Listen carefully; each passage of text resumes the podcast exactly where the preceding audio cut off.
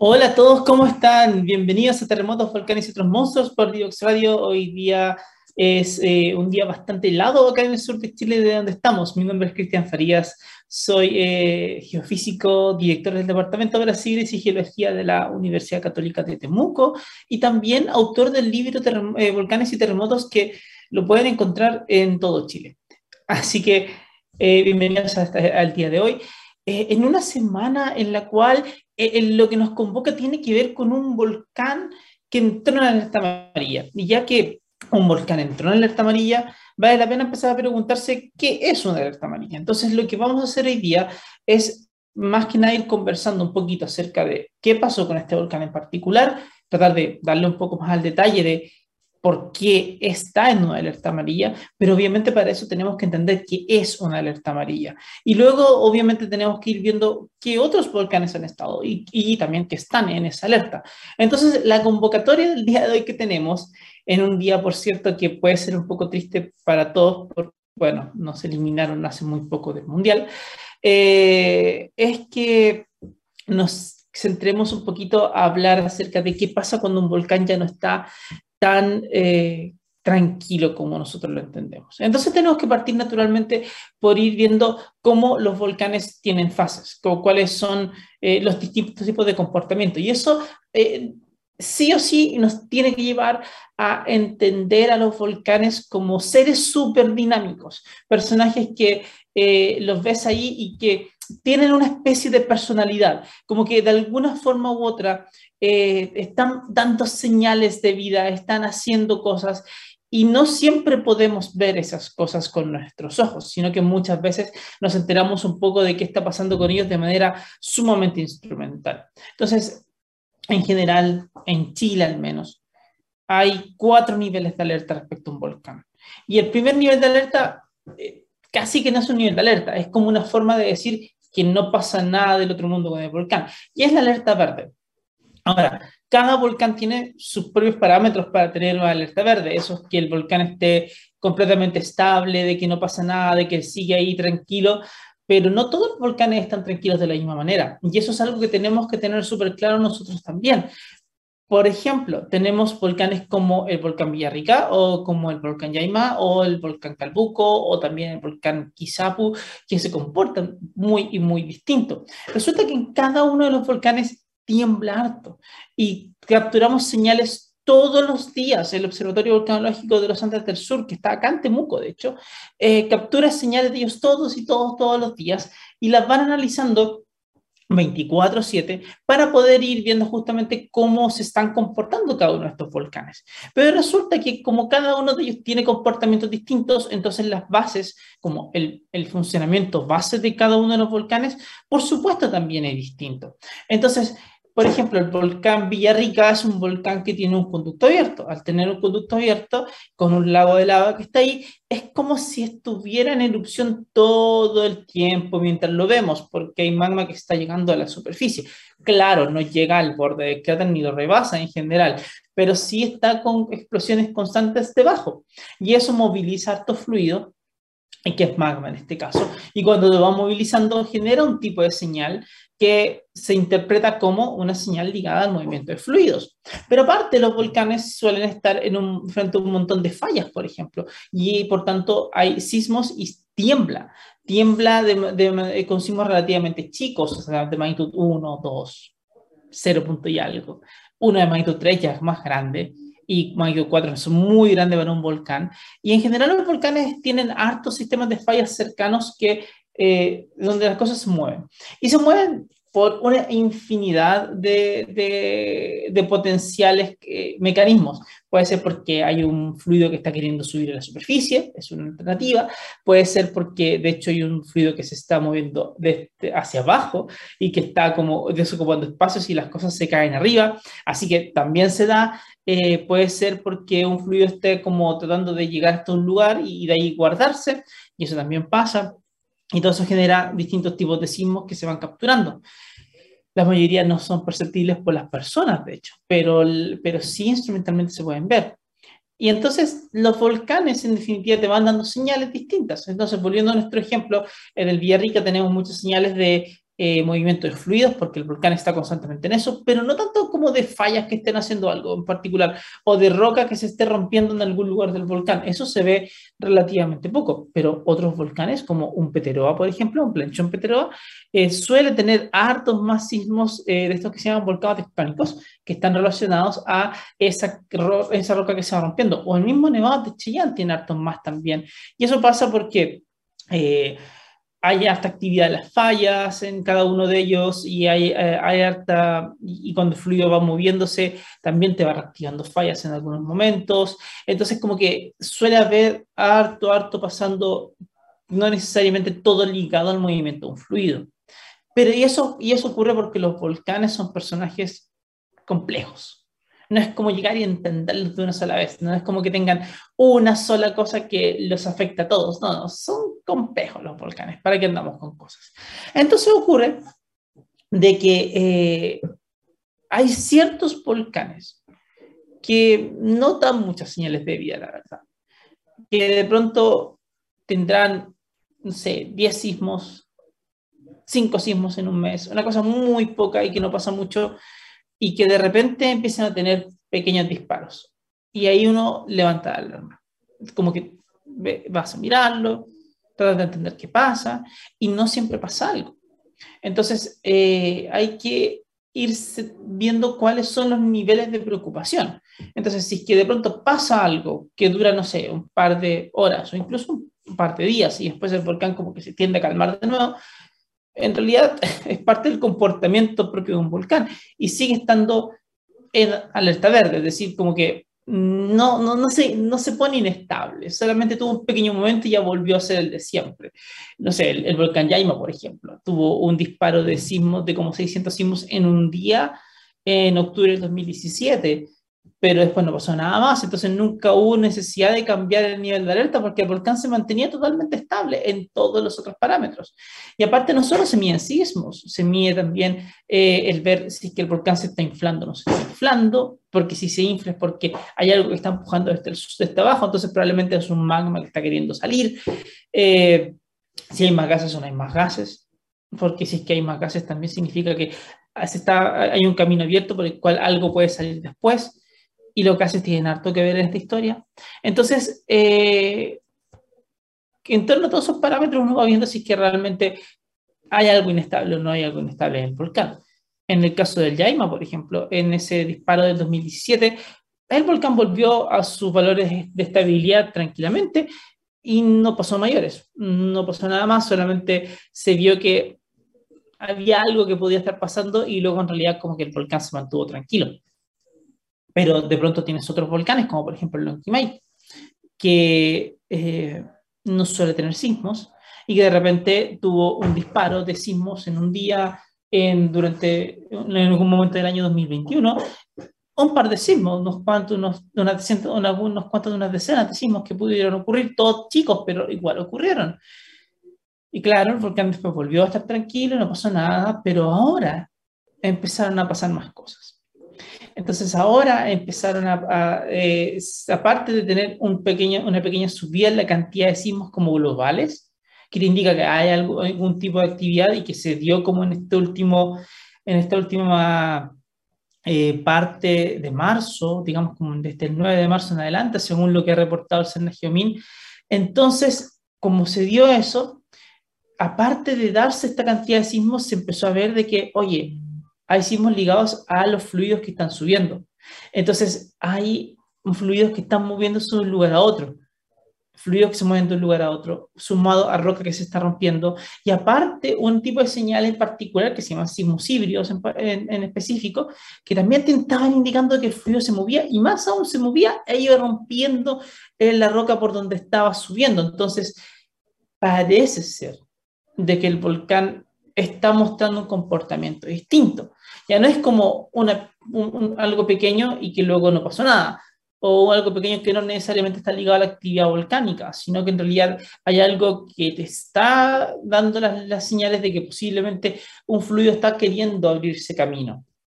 Y eso lo pone como algo inestable. Entonces, como está, como está levemente inestable, el nivel de alerta sube a alerta amarilla.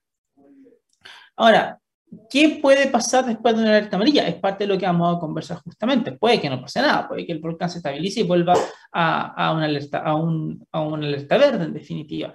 Pero en la alerta amarilla, sobre todo la de este volcán Lonquimay, porque ya vamos a hablar de otras, lo que se ha estado viendo es que, eh, en efecto, hay variaciones sobre la base. Entonces, el nivel base es lo fundamental. Y como todos tienen niveles base distintos, entonces lo que pueda pasar depende mucho de cada uno de los volcanes. En el caso del volcán Lonquimay, que es el que entró en alerta amarilla hace poco, eh, teníamos un volcán eh, que, que, era muy quieto normalmente. Entonces, cuando algo pasa y se puede capturar, chuta, todo el mundo empieza a preocuparse un poquito más. Y entonces, en alerta amarilla, cuando vemos que el volcán está inestable, también es un momento súper importante para que las personas puedan ir entendiendo mejor qué pasa con el volcán. Hay que informarse de qué pasa con el volcán, qué puede hacer el volcán hacia el futuro. Eso es lo importantísimo y eso es lo que podemos trabajar, por supuesto, porque resulta que cuando tienes un volcán que lo ves tan quieto, tan inactivo, como que no hace mucho, no se ve algo visual y además como que siempre está en alerta verde, muchas personas tienden a pensar de que en realidad como que no pasa nada y la percepción del riesgo se va hacia abajo, como que no pasa nada con el volcán y con el volcán me pasa un poco de eso. Entonces ocurre de que eh, pasa al ocurrir eso. Y al entrar en la alerta amarilla, esta es la oportunidad fundamental que tenemos para poder conversar acerca de que pueda ser un volcán como el volcán Lonquimay. De hecho, lo vamos a hacer aquí. Pero, porque esto nos indica que está inestable, pero no necesariamente nos va a indicar de que esa inestabilidad va a ir creciendo, creciendo, creciendo, creciendo, creciendo y que se va a volver una erupción. No necesariamente. Entonces, la alerta amarilla está ahí, está diciendo que el volcán está inestable, pero que no está haciendo nada más terrible en ese momento. Eso es antes de pasar a lo que una alerta naranja y lo que son alerta roja. Y de alguna manera es algo que, eh, que vamos entendiendo, en donde vamos entendiendo lo que el volcán puede hacer. Entonces, de eso se trata una alerta amarilla. Y de eso vamos a estar trabajando, vamos a estar conversando en todo el resto de este programa y nos vemos a la vuelta de esta pausa hablando un poquito más sobre el Lonquimay en particular, pero al mismo tiempo acordándonos de qué otros volcanes chilenos al menos han tenido alertas amarillas en este último tiempo y qué pasó con cada uno de ellos. Así que volvemos en un par de minutos. No se vayan. Descubre las alternativas que ofrece el mundo digital para tu desarrollo profesional. Marketing digital, análisis de datos, ciberseguridad, cloud computing y mucho más. Todos los miércoles a las 17 horas junto a Catalina Becio y sus invitados. Solo por divoxradio.com.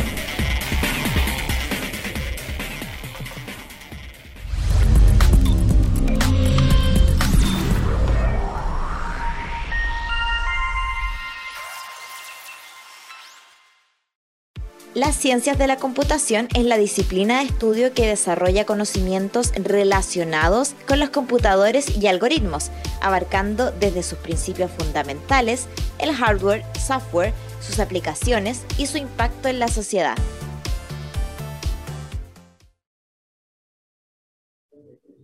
Continuamos con terremotos, volcanes y otros monstruos por Diox Radio, hoy día hablando sobre las alertas de los volcanes, en particular con la alerta, con la alerta amarilla, eh, pensando un poquito en qué significa una alerta amarilla. Eh, y eso es como lo que nos convoca el día de hoy, pero a la larga es una forma en la cual nosotros podemos también conversar acerca de qué pasa cuando un volcán está inestable y qué, va, y y qué nos podemos enfrentar después. Entonces, la primera pregunta tiene que ver con... Eh, ya que partimos con el Lonquimay, estamos hablando de la alerta amarilla del Lonquimay, ¿qué, ¿qué, pasa con él en particular? Eh, hasta el día de hoy lo que sabemos es lo que publica eh, el Sennagiomín gracias a, al trabajo que realiza el Observatorio Volcanológico de los Andes del Sur, acá en Temuco. Y lo único que no, eh, nos han contado hasta ahora es que el volcán en efecto sigue inestable, pero que la actividad que se está registrando es eh, de baja energía. Eso quiere decir de que no es como que estén mostrando una señal de mayor inestabilidad todavía. Y bueno, por eso también se pone la alerta amarilla basada un poco en ese comportamiento. Más aún porque desde que se monitorea este volcán, que viene siendo desde el año 2010, eh, si mal no recuerdo, eh, no ha habido una instancia en la cual el volcán ha mostrado esto. Ahora, ¿qué puede significar? Puede que nada, puede que, se, puede que signifique que solamente tenemos un magma, por ejemplo, que se está moviendo abajo y que se está guardando en una zona y que está como abriendo ese camino para realmente ocupar ciertos espacios y quedarse ahí. Puede ser de que esto también sea eh, un indicador de un proceso más largo donde en algún momento el volcán va a hacer erupción, porque igual no podemos esperar que estos volcanes no hagan erupción, son volcanes activos, en algún momento va a ocurrir. ¿Cuándo? No sabemos. Pero lo interesante es que muchas veces los volcanes, en general la mayoría de las veces los volcanes te van a dar señales acerca de que algo está ocurriendo. Y eso es porque al final lo que está movilizando es magma. Magma es roca, es, es roca fundida, es algo, es algo muy pero muy viscoso, que no es que sea particularmente fácil de mover. Entonces, aunque tú la movilices rápido, que ha pasado varias veces, hay señales que puedes ir capturando. ¿Cómo las capturas? Bueno, instalan muchos instrumentos en torno a los volcanes y mientras más instrumentos tengas, por supuesto, mayor va a ser tu capacidad, tu sensibilidad en particular para poder ir capturando las cosas que van haciendo cada uno de estos volcanes. El asunto es que eh, con el Lonquimay, mm, si bien no nadie puede decir exactamente cómo va a seguir, quizás no vendría mal echarle una mirada a lo que pasó con alguno de otros de sus eh, de, de, los colegas volcanológicos que hay dentro de, eh, la parte, dentro de esta zona de los Andes. Porque, por ejemplo, el volcán Osorno fue otro volcán que tuvo una alerta amarilla hace no tanto tiempo. El volcán Osorno tuvo una alerta amarilla eh, en, la cual, en, la cual estuvo varios meses, varios meses, la verdad, hace no tantos años.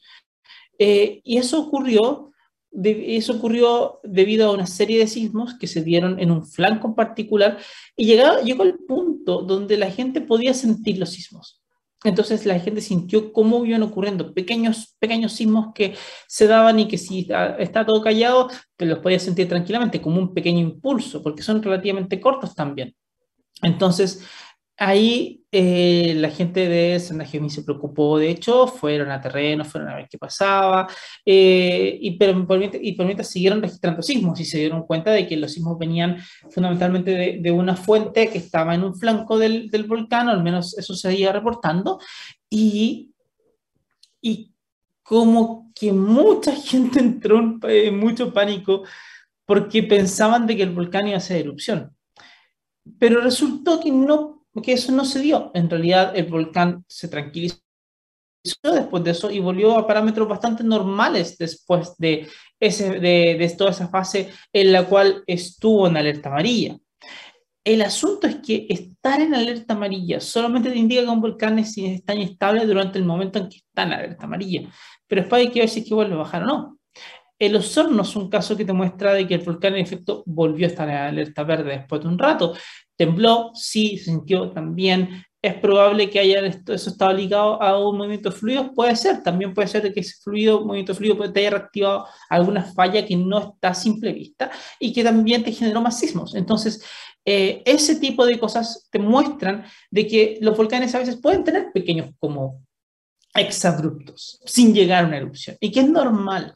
De hecho, de hecho me acuerdo, varios volcanólogos muy, eh, muy, eh, muy buenos en el mundo contando historias de, de, volcanes que de pronto muestran enjambres sísmicos, disparos de muchos sismos y que no pasa nada. Y no pasa nada porque eh, es normal, los volcanes en algún momento tienen que tener fluido moviéndose igual, captura eh, que, se esté quedando en alguna zona. El magma tiene que venir bastante abajo y no va a llegar solamente de una sola vez arriba, sino que va pasando como por etapas. Primero sube, se va, se va poniendo en un lugar, luego vuelve a subir, se vuelve a guardar en otro. Y claro, como estás moviéndolo en roca y no es que tengas cañerías por las cuales se va a mover, sino que tiene que abrirse camino también, entonces muchas veces tiembla y tiembla harto. Eso ocurre por un lado, pero en el caso de los hornos, lo que se dio fue, bueno, que el caso en que no pasó mayores. Empiezo en un Lanín, el 2017, 2016, perdón, que poco después del terremoto de, de Quillón de, de Navidad del 2016, en enero del 2017 la niña entró en alerta amarilla por un disparo también de, de sismo que se mantuvo durante un tiempito y que después el volcán volvió a no hacer nada. Pero obviamente hay casos donde eso no se ha ocurrido. Parte, uno, puede, uno puede contemplar lo que pasó con el, con el cordón Cauye en el año 2000, en el año 2011, que empezó a temblar, el volcán estaba súper tranquilo, empezó a temblar, y de pronto, em, cuando empezó a temblar, eh, subió la cantidad de sismos, los sismos empezaron a concentrar en cierta zona, y eh, empezó a temblar cada vez más seguido y más fuerte, indicando probablemente de que había un movimiento de fluido. Con el tiempo eso fue confirmándose y el, volcán ya pasó de estar inestable a estar muchísimo más inestable y en ese caso se alcanzó a subir la alerta a naranja. Se subió la alerta a naranja porque ya el volcán estaba complicado, estaba en un, eh, en un momento más, más inestable que el anterior. Y en ese momento, si bien todavía no había una erupción en particular, eh, lo que sí se pudo ver fue que post eso eh, vino una segunda, vino un, una instancia en la cual el volcán subió a alerta roja y subió alerta roja cuando ya la erupción grande era absolutamente inminente. Entonces ahí fue cuando eh, el sistema de, de, de, alerta funcionó bastante bien, porque se pudo ir verificando exactamente qué es lo que estaba pasando con el volcán. Y eso fue sumamente importante para poder establecer exactamente cuáles eran las medidas a tiempo para movilizar personas, por ejemplo, para poder evacuar. Obviamente todas esas medidas te van a funcionar van a funcionar más o menos en la medida de que tú vayas preparando el camino antes. O sea, cuando tienes un volcán activo, necesitas sí o sí que las personas eh, eh, sepan un poco qué está pasando con su volcán, de que tengan esa claridad, de que haya planes de emergencia, de que tú puedas ir viendo eh, qué, dónde, dónde estás construyendo y dónde no, qué estás construyendo y qué no, porque no nos sirve de nada que un volcán esté en alerta amarilla y que, y que eh, y que te vaya avisando con mucho tiempo de anticipación que algo va a pasar, si en realidad eh, igual estamos construyendo en la bajada de todos los productos del volcán. O si es que de pronto tenemos eh, grandes, grandes zonas de producción económica directamente expuestas a lo que el volcán puede hacer, igual vamos a tener un problema gigante. Entonces, la planificación territorial en esto es fundamental, es crucial para poder enfrentar de mejor manera a todo lo que viene con todo lo que tiene que ver con los volcanes, pero aparte, eh, lo, que lo, que no, lo, que, lo que vamos viendo en el tiempo real cuando un volcán se está volviendo inestable y lo vamos a ir trabajando, tiene que ver con eh, los niveles de alerta. Y estos niveles de alerta son súper importantes y afortunadamente en Chile funcionan bastante bien volviendo un poquito al Lonquimay, no sabría, yo no sabría decir, y creo que nadie sabría decir en este momento, cómo va a seguir evolucionando el Lonquimay.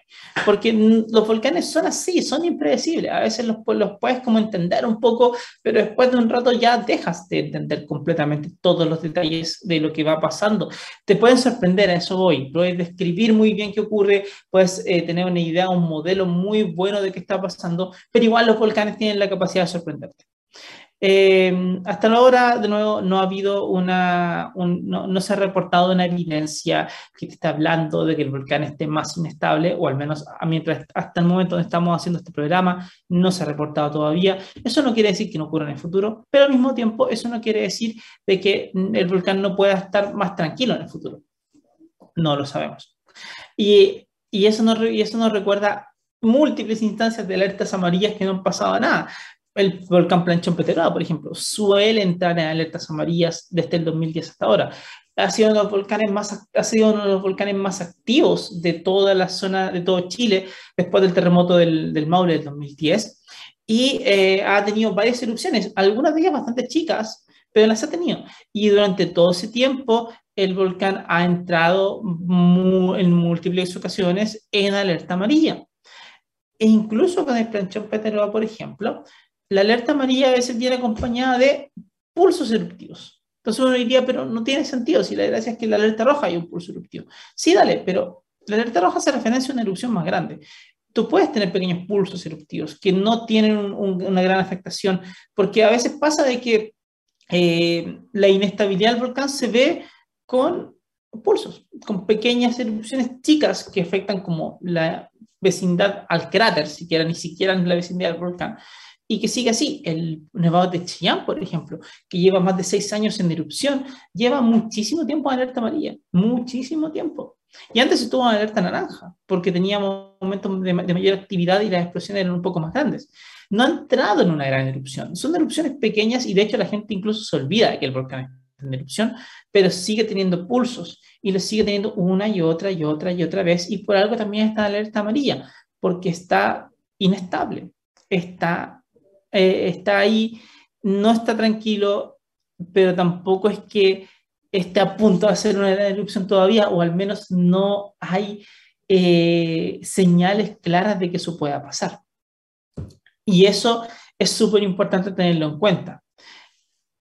El volcán Copahue, por ejemplo, también ha tenido varias instancias de alerta amarilla y en algunos casos la alerta amarilla ha evolucionado a, alerta, a, eh, alertas mayores cuando ha tenido erupciones más, erupciones más grandes.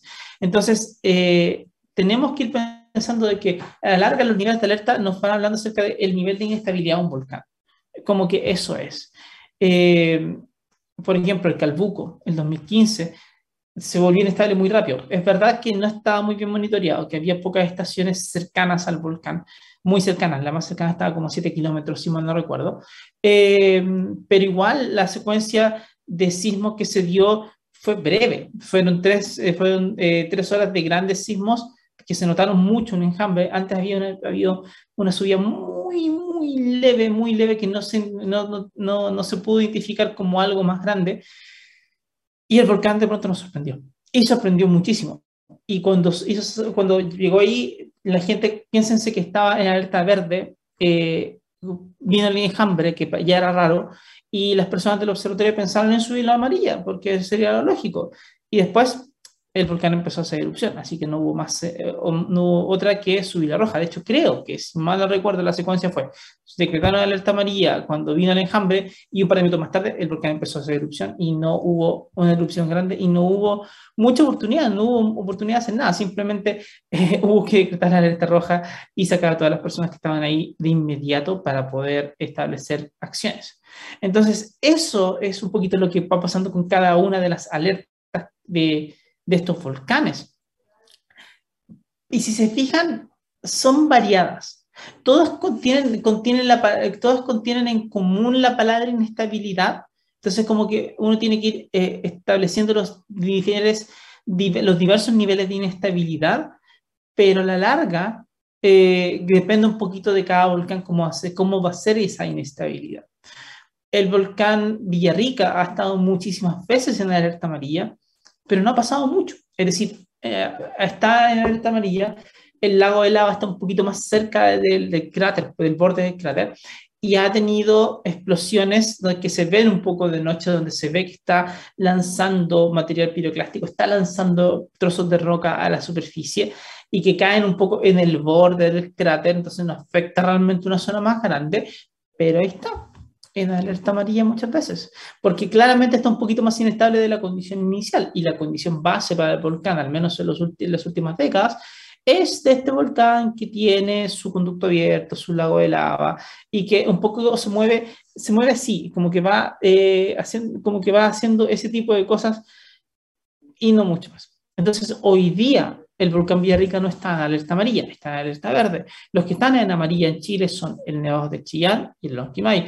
Ha habido ocasiones en las cuales hay muchos más en alerta amarilla al mismo tiempo. Me acuerdo al un 2019, si no me falla la memoria, espero que no me falle la memoria, donde eh, estuvo en alerta amarilla el cordón Cauye por una secuencia de sismos que se fue dando que hizo temer a la gente de que de pronto podía pasar algo más, más complejo. No pasó a mayores, se quedó en la secuencia de sismos y nada más. Está el Cordón Cauya, estuvo el Peteroa, estuvo el Copahue, estuvo el Nuevo de Chillán, creo, y creo que hubo uno más. Quizás fue Villarrica, no me acuerdo, no recuerdo pero que estaban todos al mismo tiempo en alerta amarilla, porque significaba de que, bueno, estaban inestables, lo cual, por cierto, no significa tampoco de que los volcanes estén conectados entre sí y que cuando uno haga una cosa gatilla algo del otro necesariamente. Son volcanes, entre otras cosas, que están muy lejos uno, entre, uno respecto al otro. Pero sí, lo que absolutamente nos indica es que eh, a veces pueden estar de manera inestable, pueden estar eh, fuera de su estado base, ese estado base que es propio de cada uno. Por eso uno plantea esta cosa de la, de, de la personalidad de los volcanes, no solo en cómo hacen erupción, sino también en cómo su base. ¿Qué, ¿Qué es lo que significa estar tranquilos para ellos? No es lo mismo Lonquimay que estado bases que no hace prácticamente nada, que tiene muy, pero muy pocos sismos y que claramente no hay un lago de lava cercano a la superficie, no hay nada, versus un volcán Villarrica que sí lo tiene. O incluso va cambiando el mismo estado base. Por ejemplo, el volcán Yaima, eh, durante, antes del 2010, o sea, antes de, claro, antes del 2010 y previo a la erupción del 2007 a 2009, era un volcán que solía tener también un conducto abierto con una fumarola constante y que se veía así. Ahora el volcán está tapado, eh, no tiene esa fumarola, está mucho más tranquilo eh, y viene en una pausa donde, claro, los estados son distintos. Entonces, ahora la base es una base muchísimo más baja energéticamente, si quieren plantearlo, que lo que estaba antes del 2007, pero vamos a ver qué pasa después. Entonces, entender cada volcán es súper importante, porque si no lo conseguimos, nos va a costar mucho ver cuándo hay algo distinto, cuándo hay algo distinto. Ahora, eh, en una alerta amarilla, la idea siempre tiene, lo fundamental es, es lo que tiene que ver con la, con lo fundamental hasta ahora con una alerta amarilla tiene que ver con la información, con transmitir la información acerca de cuáles son los peligros de un volcán y vamos a ir un poquito para allá con el caso del Lonquimay. Pero en la medida que va eh, que vas incrementando el nivel de alerta, por ejemplo pasas una naranja, eh, se puede ya en una naranja puedes plantear al día de hoy al menos puedes plantear eh, restricciones en torno al volcán, restricciones de movimiento, parciales al menos, durante un tiempo que se puedan sostener, que no puedes entrar hasta cierto lugar y lo demás. Cuando ya eh, estás en la alerta roja, eh, puedes evacuar gente, literalmente. O sea, cuando ya planteas eso es que tienes que sacar a la gente de ahí. Y y claro, las restricciones son lógicas, hay, hay lugares más grandes. Cuando, hubo cuando fue la erupción del, Calbuco, sacaron a toda la gente en un radio de 20 kilómetros del volcán, la sacaron de ahí simplemente. Pero en el caso del Villarrica, cuando estaba, estaba, estuvo en el naranja en algún momento, la restricción era que nadie se acercara a menos de 2 kilómetros del cráter o cuando el, volcán Nevado de Chillán estuvo en alerta naranja, que también lo estuvo, por cierto, cuando tuvo momentos más complejos, más, más inestables, la restricción estaba en torno a los 3 kilómetros respecto al nivel del cráter, respecto al cráter que estaba activo. Y eso es porque los volcanes pueden hacer muchas cosas, no solamente como que en naranja tengas un pequeño pulso que puede ocurrir, sino que también pueden caer de todo. O sea, un volcán puede tener pequeñas explosiones en alerta naranja incluso, pero explosiones que lanzan material piroclástico, trozos de roca que caen cerca tuyo. Entonces, si tú estás allá y te golpea un trozo de roca, es muy complejo. Puede que incluso no te golpee en algún lugar eh, vital, pero basta con que te rompa una pierna, por ejemplo, y, y, y estando allá arriba, se te va a complicar todo. Todo. Y puedes poner en peligro tu vida y tener un peligro muy real en tu vida. Entonces, es súper importante que esas recomendaciones que se hacen en alerta amarilla, seguidas de las restricciones que después se pueden plantear para una alerta naranja, por ejemplo, eh, se cumplan. Porque uno tiene que saber a qué se enfrenta al final del día. En el caso, de, en el caso de, un volcán como el Nevado de Chillán, por ejemplo, la, está la, recomendación de que no te puedes acercar a menos de dos kilómetros del cráter hoy por hoy, porque la mayoría del material que va cayendo de cada uno de los pulsos, trozos de roca me refiero, que te pueden golpear y que caen, que caen a alta velocidad y que son súper densos y que te golpean y te pegan muy fuerte, eh, se concentran en torno a dos kilómetros del cráter, entonces es importante que no, que, no te pase, que no te pases para allá. Pero también hay ciertos flancos, por ejemplo, el Nevado de Chillán, donde a veces se generan flujos piroclásticos que bajan, si que hay una erupción, una explosión más grande, eh, o pequeños lahares que se han dado también, que son aluviones que van bajando por una zona y avalanchas que mezclan incluso algunas cosas de ellos. Eh, todo eso se da en ciertos lugares que están súper identificados y que uno tiene que tener cuidado. Si hay un mapa de peligros que te está mostrando las zonas donde es, es posible que pasen cosas, no te metas ahí. Es importantísimo cuando el volcán está inestable al menos. No sea que no se haga, que lo vayamos haciendo con cuidado, que podamos ir viendo el volcán con tranquilidad. Así que eso es una cuestión que tenemos que tenerlo clarísimo. Si bien una alerta amarilla no significa de que el volcán vaya a ser una erupción inminente o cualquier cosa por el estilo, sí es un llamado de atención.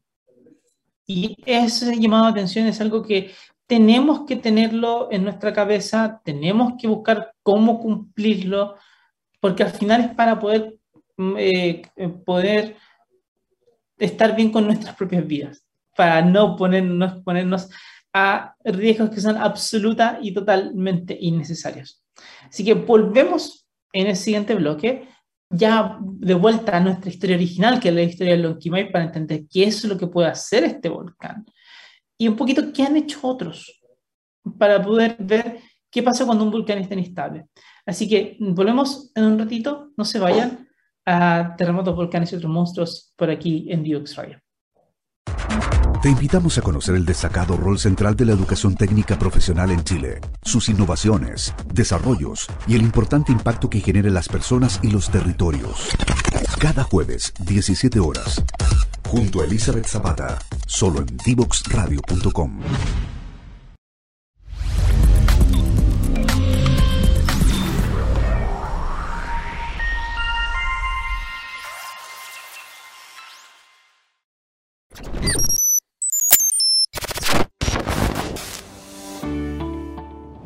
Hola a todos y todas, soy Mauro Neves, presidente de Escondida BHP. Durante los últimos años, el uso y la comprensión de la tecnología han generado muchas oportunidades de trabajo, claves para lograr el progreso, la competitividad y la equidad de oportunidad en nuestra sociedad. Sabemos que la tecnología seguirá cambiando en el mundo laboral, no solo en la industria minera, sino que en todos los tipos de trabajo y sectores productivos.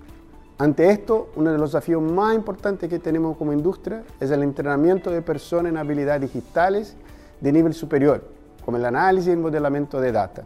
IDEO Digital es un proyecto país apoyado por la BHP Foundation que nace para responder a esta necesidad. Gracias a esta iniciativa podremos contribuir a cerrar las brechas en la calidad de la educación y sintonizar con los desafíos del siglo XXI. Hoy tenemos una oportunidad única de transformar el sistema y de preparar mejor la generación de estudiantes que viene. De esta manera, con el aporte de todos y todos, contribuiremos a crear sociedades más equitativas y justas. Y en el caso de nuestra compañía, contribuiremos a construir un mundo mejor.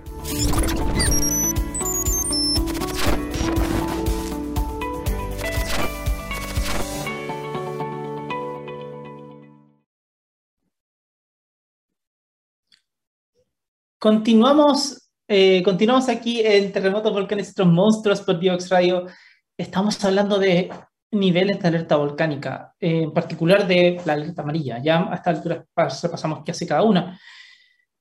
Y tenemos una deuda aquí entre nosotros, y esa deuda es eh, entender qué puede hacer el volcán Lonquimay ya que es el volcán Lonquimay el que, el, que, actualmente entró en alerta amarilla.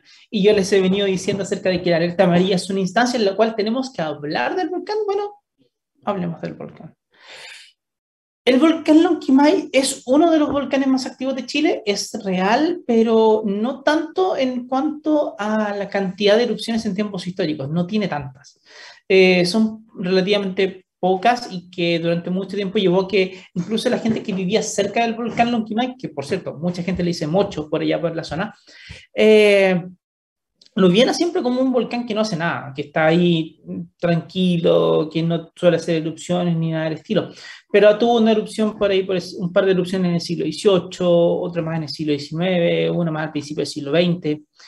Pero si nos vamos a la historia geológica, este es un volcán que ha tenido muchísimas erupciones, muchas y no las tiene todas por el mismo lugar. Uno ve un cono súper bonito, por cierto, es que alguna vez pueden ir al volcán Lonquimay, véanlo, es maravillosamente hermoso, eh, que, y, que, y que tira mucha lava hacia un valle que está lleno de río de lava tras río de lava tras río de lava tras río de lava. Pero aparte, el volcán Lonquimay tiene a su costado un cordón. Uno, si, si, en algún momento pasan por ahí o si lo ven en Google Earth, por ejemplo, van a poder darse cuenta de que hay muchos conos que están cerca de él, todos alineados hacia el noreste y eso es lo que se llama el, cordón fisural oriental del volcán Lonquimay, que lo que hace es que en realidad está compuesto por muchos conos que así que hicieron erupción una vez. Eso quiere decir que al principio no había nada y de pronto el magma pudo, encontró que no podía salir por, que era más fácil salir por el cono, por el lado y crear un nuevo cono que por el cono principal. Y eso ha pasado muchísimas veces y cada uno de ellos ha tenido ese tipo de cosas. La última vez que ocurrió fue en 1988, el 25 de diciembre de ese año, creando el cono Navidad donde el, si uno ve las fotos del principio, en ese lugar no había nada, había un plano y de repente eh, que es un poquito las faldas del volcán, había un plano, y de repente tú vas viendo cómo empieza a haber una fisura y empiezas a tener columnas de gases que van saliendo y después se convierten en, columnas de, de, ceniza volcánica que van siendo cada vez más grandes, cada vez más grandes, lanzando rocas bastante potentes a alturas más o menos considerables cayendo cerca. Eh, la gente fue a ver esa erupción, estaba lleno de personas viéndola. Esa erupción se anticipó, por cierto, con muchos sismos, porque el magma se tenía que abrir camino, crear un nuevo camino, así que le costó. Y claro, después de eso empezó a crearse un nuevo cono, un poquito parecido a La Palma, al volcán de La Palma allá en España, pero con mucha menos viscosidad. Entonces el cono empezó a crecer, crecer, crecer, crecer, crecer, y también generó un río de lava mientras eh, las explosiones iban siendo cada vez más chicas y la lava empezó como a salir y avanzar muy lentamente y avanzó como 10 kilómetros, si mal no recuerdo, por el valle, creando incluso una pequeña laguna. Eh, avanzaba súper lento y la erupción duró como más de un año. Eh, fue larga, pero, pero ante todo fue una erupción que no, que no fue muy explosiva pero no porque no sea muy explosiva, es decir, no porque sea tan grande, significa que no te va a generar problemas. Esa vez, esa erupción de ese cono Navidad, que es el cono que, que nació al costado del volcán, eh, lanzó una cantidad de ceniza al aire muy grande que tuvo mucho flúor. Y eso después cayó en los pastos. Los animales se comieron eso y los animales se envenenaron por tanto se murieron. Y el problema está en que en esa época, y todavía un poco, eh, la economía de la zona de Lonquimay y lugares cercanos dependía muchísimo de esos animales. Y por tanto, el que se haya muerto implicaba de que se venía un invierno muy duro. Los inviernos ya son crudos en Lonquimay, en general, climáticamente son inviernos con muy bajas temperaturas, con mucha nieve, donde muchas veces, sobre todo antes, eh, los caminos se cortan, la, la gente que aísla es problemático muchas veces. Y el asunto es que, eh, el asunto es que como se dio esto y las familias no tenían cómo mantenerse realmente económicamente, y como se venía un invierno duro también, eh, mandaron a los niños de Lonquimay fuera. Y esta historia creo que se la he contado antes, mandaron a los niños de Lonquimay fuera de Lonquimay, eh, a distintos lugares de la región de la Araucanía, eh, en Victoria, en Temuco, en Lautaro, muchos lugares, porque tenían que pasar el invierno en otro lugar. Literal, Lonquimay se quedó sin niños, el pueblo de Lonquimay se quedó sin niños. Eh, y eso fue una fuente de, de, trauma importante para muchas personas que hasta el día de hoy no les gustaba hablar mucho de eso. Los niños igual volvieron después de unas cuantas semanas porque no, no se pudo soportar el, el, no tener niños cerca. Fue muy complejo para mucha gente. Y el año en particular fue muy complicado para muchas familias. Económicamente fue muy difícil. No murió nadie, claro, pero fue muy difícil. Eh, y eso que eso no fue lo que podríamos considerar una especie de peor escenario para el volcán Lonquimay, ni mucho menos. Fue una erupción a través de un nuevo cono que generó esta cantidad de ceniza, eh, que generó este río de lava, que se fue por un lugar donde no vive nadie más encima. Entonces no vimos las imágenes que hemos visto en otros lados como lava llevándose casas. Eso no pasó en el volcán Lonquimay ni de cerca. Más aún, el pueblo de Lonquimay no está tan cerca del volcán Lonquimay y, más, y, está cubierto, comillas, por, por, toda una cordillera, por toda una secuencia de cerros. Entonces no es como que grandes productos de las erupciones suelen llegar a Lonquimay, salvo la ceniza, que sí es un problema. Pero el pueblo que está cerca de Lonquimay se llama Malalcahuello. Malalcahuello es en, en 1988, en la última erupción, es lo que podríamos decir un caserío, de, decir habían tres calles y varias casas y sería todo. Pero resulta de que con el tiempo había un desarrollo turístico súper importante en Malacagüeyo, que ha hecho que muchas personas estén llegando a la zona y muchas personas están invirtiendo en la zona, lo cual obviamente ha llevado a un crecimiento económico menos importante, un boom súper grande, donde ahora Malacagüeyo está lleno de emprendimientos turísticos por todos lados, emprendimientos turísticos que están muy basados en eh, la nieve, hay mucha nieve en el volcán Lonquimay en invierno y la gente va a esquiar, entonces también hay, tiene mucho eso. Y como la zona es bastante linda escénicamente, entonces también hay mucho turismo que está ligado obviamente a, a, la naturaleza. Y eso se da en Malalcahuello, se da harto. El tema está en que Malalcahuello ha crecido y se ha llenado de muchas personas que nunca han visto el volcán hacer erupción y donde la memoria sigue perdiendo muchísimo.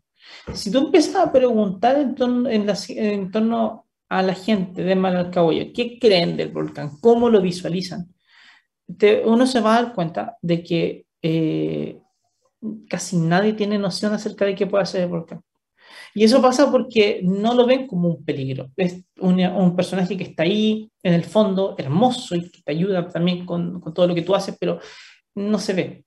El problema es que cuando hay una erupción grande, ni tan grande, incluso una erupción, una buena erupción en el volcán Lonquimay, considerando la cubierta de nieve que ese volcán suele tener, sobre todo en, este, a marzo, abril, hasta, hasta noviembre, eh, tú puedes generar muchos aluviones de origen volcánico, estos llamados lares. Y estos lares bajan por valles que están muy definidos, porque han bajado por ahí por siempre. Y esos valles son justamente los valles donde ahora se están construyendo muchísimos y muchísimos emprendimientos turísticos y se han construido emprendimientos turísticos. Están muy cerca de los lugares por donde bajan. Y Malalcahuay es una de las zonas que están más en peligro, justamente en caso de que estos aluviones sean más grandes y rebalsen y, e inunden zonas y se lo lleven con mucha, mucha potencia. Hay diversos depósitos de estos, estos aluviones en el pasado, en un pasado geológico, y obviamente si es que ocurrió antes, uno puede esperar que va a volver a ocurrir. Entonces eso significa que, que hay que pensar bien cuál es el nivel de peligro, cuál está la gente en Malalcahuello y toda la zona hacia arriba del volcán, y empezar a ver dónde estamos construyendo. Malalcahuello hoy y cómo, por la forma que está creciendo, donde el volcán no es un protagonista, donde el volcán se ve como un miembro del el fondo, más que nada, de poco está incubando el siguiente desastre.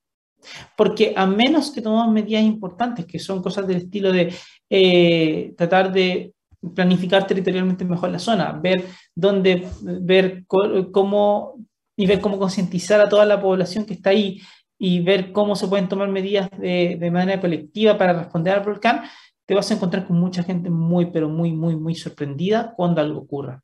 Y eso es un problema enorme. De hecho, cuando el volcán Lonquimay eh, entró en la alerta amarilla, mucha gente no supo qué hacer.